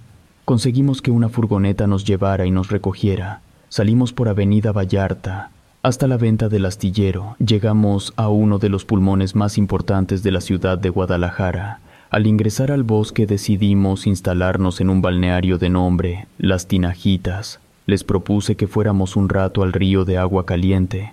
Fuimos y nos bañamos en sus aguas termales. Después nos regresamos a descansar a orilla de una de las albercas. Una de mis amigas nos dijo que del otro lado del bosque había un balneario que estaba en condición de abandono. Ella era muy creyente de cosas paranormales. Nos dijo que fuéramos a echar un vistazo. Ya lo había visto en redes sociales, pero quería verlo directamente. A Mariana y a Gaby no les agradó la idea. Todo lo que se tratara de películas de terror, de cosas paranormales no les gustaba. Ellas decían que no era necesario exponerse y abrir portales, lo mejor era mantenerse alejadas de todo eso, pero Monse estaba empeñada en ir por un rato. Después de preparar la carne asada y de comer, Monse se me acercó, me preguntó si la iba a acompañar.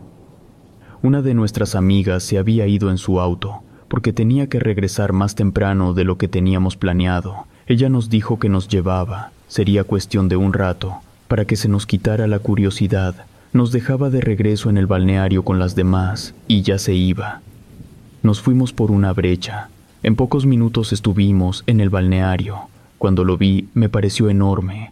No podía creer que tanta construcción fuera desperdiciada de esa manera. Mientras lo recorríamos, empecé a tomar video para poder mostrarlo a quienes no quisieron ir. El lugar tenía varias albercas de gran tamaño, así como más de 100 vestidores, aparte de sus cuartos para la ducha, un espacio para preparar comida y sentarse a comerla. Me llamó la atención ver que algunas partes del pasto estaba sumamente cuidado, como que tenía poco tiempo de haberlo podado. También otra parte de la construcción la estaban pintando. Creímos que pensaban darle un nuevo uso a las instalaciones. La mayor parte del tiempo seguí grabando el lugar. No encontramos nada extraño, a excepción de paredes despintadas, el lugar lleno de maleza y de bichos por el olvido. Después de media hora de estarlo recorriendo, les dije que era hora de partir. Nos subimos al auto de nuestra amiga. Cuando lo quiso encender no prendió. Intentamos empujarlo, por aquella que se tratara de la batería, pero tampoco arrancó. Nuestra amiga, un poco molesta por el contratiempo, intentó llamar por teléfono a un mecánico de su confianza. Ahí fue cuando nos dimos cuenta de que no teníamos señal. Revisamos nuestros celulares y ninguna pudimos llamar para pedir ayuda. No sabíamos lo que íbamos a hacer. Les dije que nos fuéramos caminando. Nos llevaría como una hora hacerlo, pero al menos estaríamos en el balneario, con el resto del grupo, antes de que se hiciera de noche. Montse fue la primera en replicar. Dijo que no podíamos dejar el auto y marcharnos. Le dije que no había otra opción.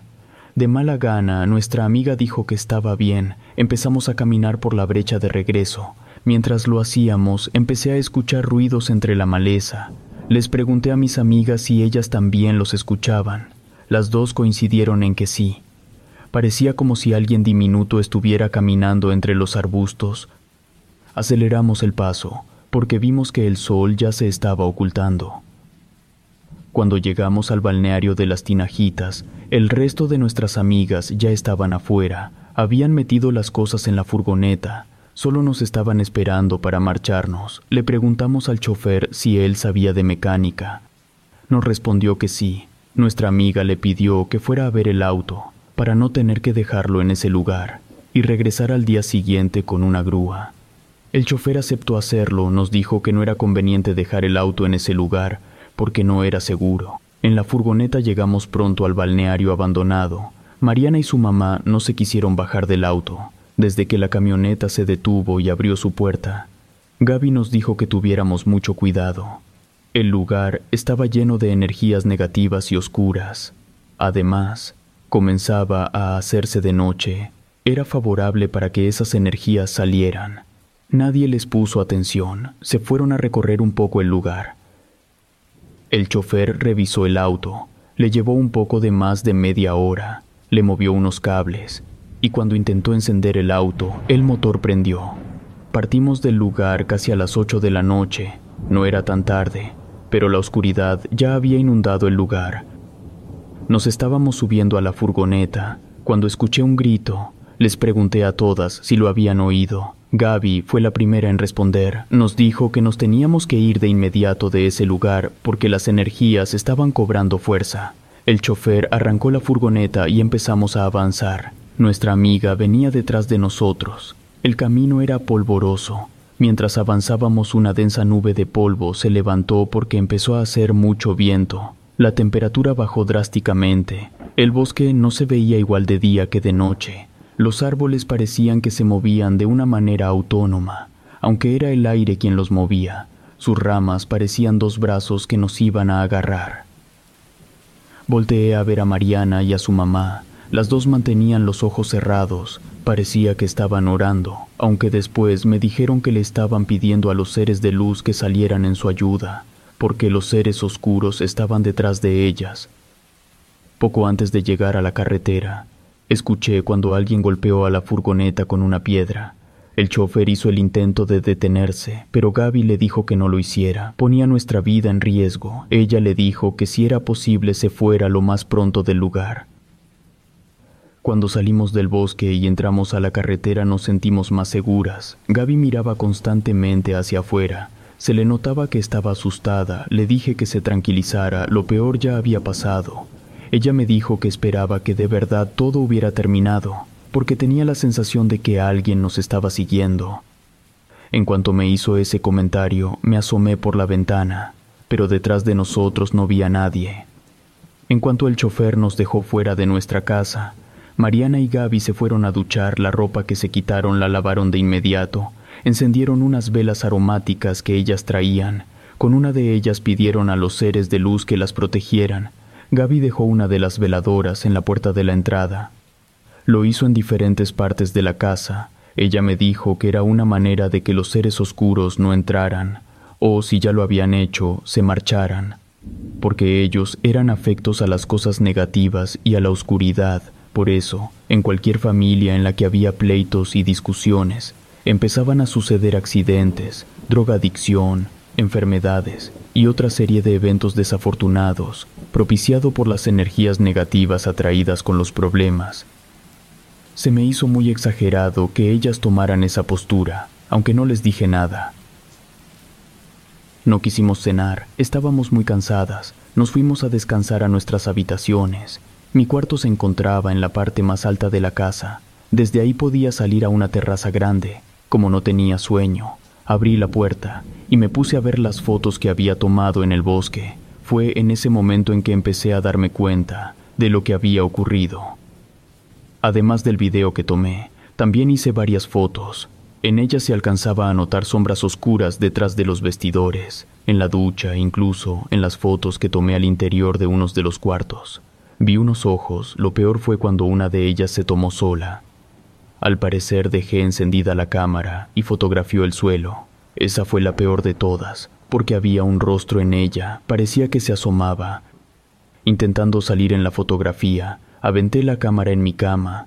Enseguida me acordé del video. Prendí la luz para no asustarme tanto. Lo que vi en el video fue peor. Se escuchaba una alteración del sonido. Era como si cambiara la frecuencia. Lo repetí varias veces, intentando entender lo que escuchaba, pero no lo pude hacer. Vi siluetas oscuras que se movían de un lugar a otro. No podía entender cómo ocurrió todo sin que nos diéramos cuenta, porque mientras estuvimos en el balneario no nos sucedió nada raro, a excepción que se descompuso el auto de nuestra amiga. Pensé en bajar y comentarle a Mariana y a Gaby todo lo que había visto, pero no me atreví, porque ellas ya me habían advertido que no fuera a ese lugar, ni tampoco me acercara a lugares que podían estar llenos de energías negativas. Le hablé por teléfono a Monse. Ella me respondió de inmediato. Sin que le dijera nada, me contó que a ella también le habían salido cosas extrañas en sus fotos cuando le comenté lo del video. Me pidió que se lo enviara. Me dijo que ella tenía un amigo experto en escuchar psicofonías. Tenía un aparato especial para poder distinguir sonidos que no eran percibidos con el oído humano. Seguía platicando con Monse, cuando de pronto gritó. Me dijo que había visto que algo se movía en su casa. Había alguien dentro. Le pregunté quién estaba con ella. Me dijo que se había quedado a dormir en casa de su mamá. Solo se encontraban las dos, y que su mamá no pudo haber sido, porque ya estaba dormida. Montse me pidió que no le colgara el teléfono. Iba a revisar qué era lo que sucedía en la otra habitación. Mientras se fue a revisar empecé a escuchar un sonido muy fuerte a través del teléfono. Me molestó tanto que lo tuve que retirar de mi oído. De pronto oí a Monse que me decía que alguien estaba dentro de su casa y se cortó la llamada. Intenté hablarle varias veces sin conseguirlo. No sabía qué hacer, pero tampoco me podía quedar de brazos cruzados. Pensé en llamar a la policía, pero no lo hice porque tenía dudas respecto a quién estaba en la casa de Monse. De repente entró una llamada de ella. Le pregunté cómo se encontraba. Monse susurraba. Le dije que hablara más fuerte porque no le entendía. Lo único que pude escuchar fue cuando me dijo que un espectro estaba en su casa. Era oscuro y perturbador. Ella estaba encerrada en el cuarto con su mamá, pero ese ser se estaba apoderando de la casa, porque se escuchaba que rondaba por todas partes. Monse me contó más cosas que nuevamente no pude oír, porque intervinieron otras voces. Fue como si varias personas hablaran al mismo tiempo, ya no continuó la llamada. Se cortó sin que me pudiera comunicar con ella, aunque ya sabía que algo malo estaba sucediendo en su casa. Me puse a caminar de un lado hacia el otro. Estaba nerviosa y alterada sin saber qué hacer. Bajé a la habitación en la que se encontraba Mariana con su mamá. Toqué en la puerta. Gaby fue la que me abrió. Le dije todo lo que estaba sucediendo.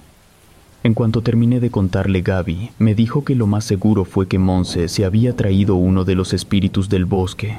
Era necesario hacerle una limpia para liberarla de ese ser. Le pregunté si era posible que ella lo hiciera, porque era urgente que fuéramos a la casa de Monse. Gaby me respondió que no podía hacerlo. Temía enfrentarse a una entidad de esas porque ella era muy sensible a verlas, a sentirlas, incluso a que dominaran su mente me dijo que me podía ayudar a distancia. Le rogué que fuera con nosotras. Mariana también le pidió lo mismo. Con muchas dudas, Gaby accedió a acompañarnos. Pedimos el servicio de un Uber para llegar pronto a la casa de Monse. No estaba lejos, así que en pocos minutos estábamos frente a su vivienda. Antes de entrar, Gaby nos detuvo. Nos dijo que cualquier cosa que escucháramos, tratáramos de no hacerle caso porque dentro de esa casa había un ser oscuro muy poderoso. Ni siquiera fue necesario tocar en la puerta. Se encontraba entreabierta. Parecía como si ya nos estaba esperando. Gaby iba por delante de nosotras. Le hablábamos a Monse y a su madre, pero nadie respondió. De pronto salió Monse sonriendo. Nos dijo que nos sentáramos. Empezó a platicar con nosotras como si no estuviera sucediendo nada extraño. Nos dijo que era una agradable sorpresa vernos de nuevo. Empezó a platicar sobre cosas inverosímiles. De una conversación brincaba a la otra. Le dije que ya parara. Sabía perfectamente el motivo por el que estábamos ahí. Monse volteó y se nos quedó viendo. Sonrió de una manera como nunca la había visto. Fue una sonrisa macabra y siguió conversando. Gaby fue la primera que lo notó. Me dijo que ya no le preguntara más también me comentó que el mal ya estaba instalado en su casa. Fue todo lo que me dijo. Siguió caminando por los cuartos con una veladora encendida en una de sus manos. También llevaba un péndulo de cristal. el cual oscilaba intensamente. Apenas iba a entrar a la habitación de Monse, cuando el péndulo se movió de una manera abrupta. Después se le cayó a Gaby. Ella nos dijo que era necesario que saliéramos de esa casa. Le dije a Monse que se iba con nosotras. Gaby me interrumpió. Me dijo que no. Monse y su mamá se quedaban en casa. Cuando le dije a Monse que regresaríamos más tarde, ella no tuvo ninguna objeción, solamente sonrió. En cuanto salimos de la casa, sentí que podía respirar de nuevo. En el interior de la casa me sentía asfixiada, como si hubiera una densidad en el aire que no me permitía inhalar el oxígeno. Mariana también nos dijo que le pasó lo mismo. Nunca vimos a un ser oscuro, solo tuvimos sensaciones extrañas. Gaby no decía nada, permaneció callada durante todo el trayecto de regreso. Al llegar a la casa nos dijo que no se quiso quedar con Monse y su mamá, porque el mal estaba dentro de ella. Le pedimos que fuera más clara, nos dijo que un espíritu oscuro se había posesionado de su cuerpo y que ella no era capaz de ayudarla. Por eso prefirió que nos viniéramos, porque si nos quedábamos, también nosotras corríamos riesgo de que nos sucediera lo mismo. Fui la primera en intervenir. Le dije a Gaby que no podíamos dejar a Monse y su mamá en esas condiciones. Gaby asintió. Me dijo que no lo haríamos, simplemente ella no era capaz de sacarle al ser oscuro que se había posesionado de ella y de su casa, porque todo el lugar tenía un tufo muy feo. Gaby habló por teléfono con su maestro, le explicó lo que estaba sucediendo. Él vivía en Toluca. Dijo que no era posible venir, se encontraba en un congreso en el que iba a dar varias ponencias. Gaby me preguntó si conocía a alguien que la pudiera ayudar.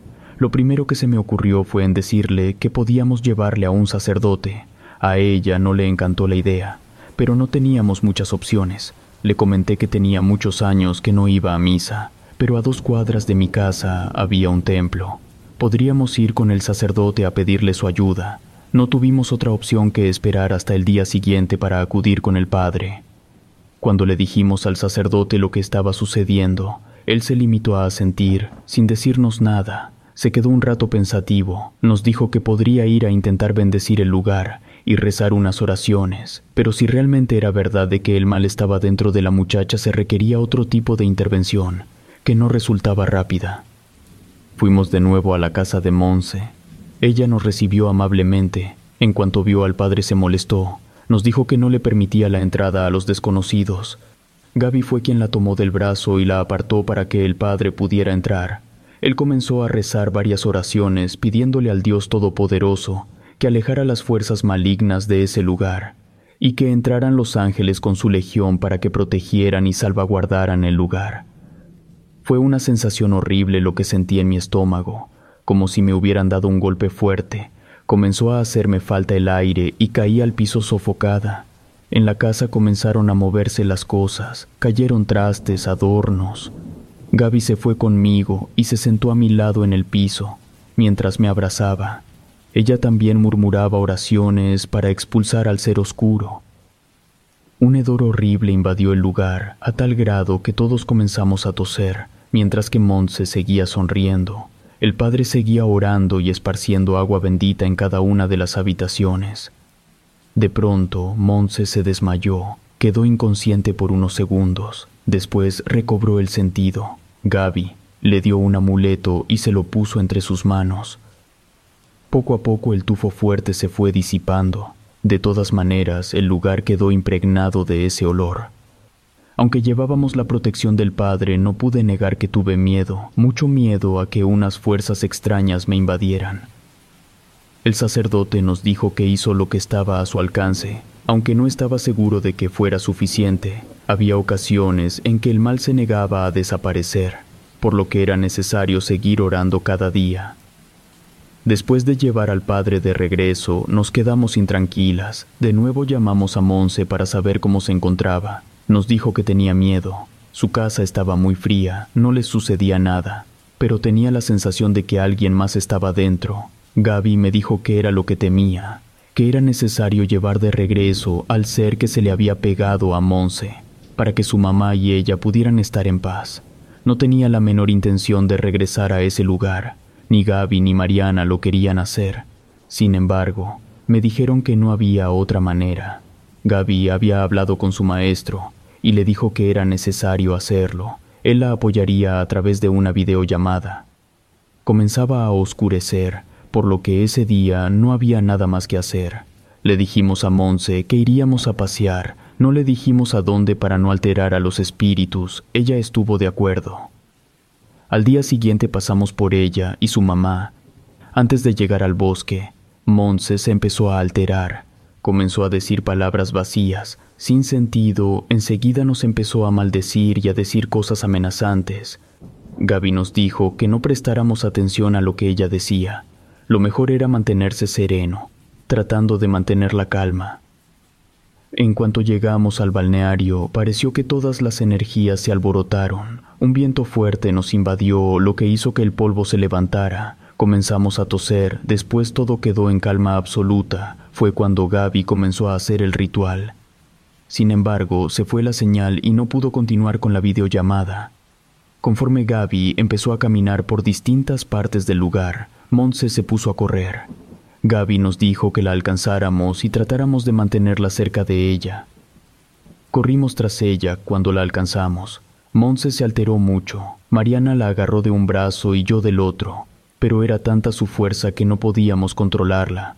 Después, poco a poco, se fue tranquilizando hasta que se sentó en el suelo. Nos dijo que se sentía muy cansada. Gaby estaba atenta a lo que sucedía. Se acercó para decirnos que era hora de marcharnos. Antes de irnos, Gaby dejó un extraño objeto en el piso. Nos subimos al auto y nos fuimos alejando del lugar. Mientras el auto avanzaba, me volteé para tomar una foto del balneario. En apariencia se veía normal, pero sabía que de trasfondo había algo tenebroso en ese lugar. Monse empezó a hablar con nosotras de manera normal. Parecía que no se había dado cuenta de lo que le había sucedido, no preguntó nada, ni por qué habíamos regresado al bosque. Se puso a platicar de cosas triviales. Llegamos a dejarla a su casa, su mamá se había ido a trabajar, por lo que no había nadie. Entramos para acompañarla y ver que se encontrara bien. Había algunos objetos tirados en el piso, pero se sentía y se respiraba mejor dentro de la casa. De todas maneras, Gaby encendió inciensos, abrió las ventanas, nos dijo que era necesario limpiar la casa de cualquier energía que se hubiera podido quedar. Nos fuimos más tranquilas.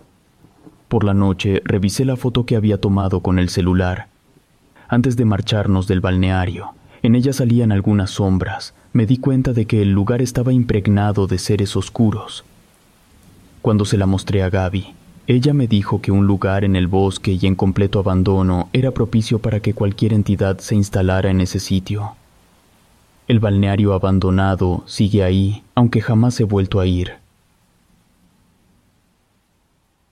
Relatos escritos y adaptados por Adriana Cuevas.